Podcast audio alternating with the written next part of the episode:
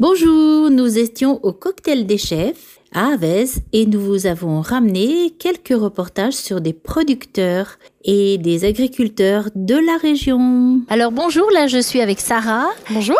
Bonjour.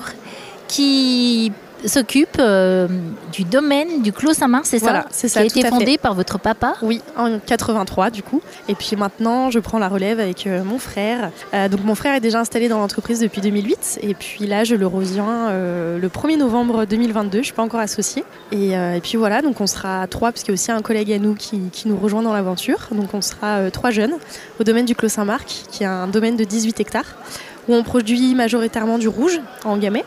On fait aussi euh, beaucoup de, de rosé et de blanc.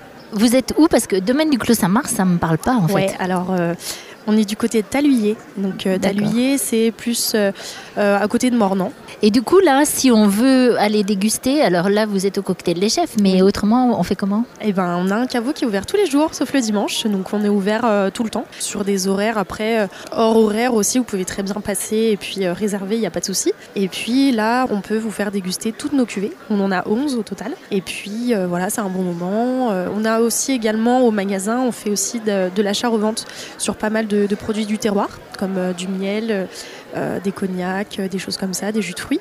Et puis aussi, on a un achat en revente de champagne. Voilà. Moi, l'année dernière, je vous avais eu parce que vous aviez amené des pots lyonnais. Oui, tout à fait. Lyonnais qui est vraiment très typique à Lyon.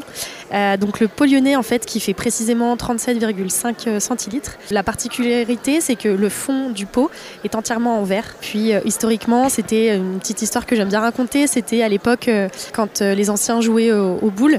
À la boule lyonnaise notamment, ils en avaient marre de renverser leur, leur bouteille à côté. Et du coup, ils ont utilisé ce, ce fond de verre euh, pour que la bouteille soit beaucoup plus stable.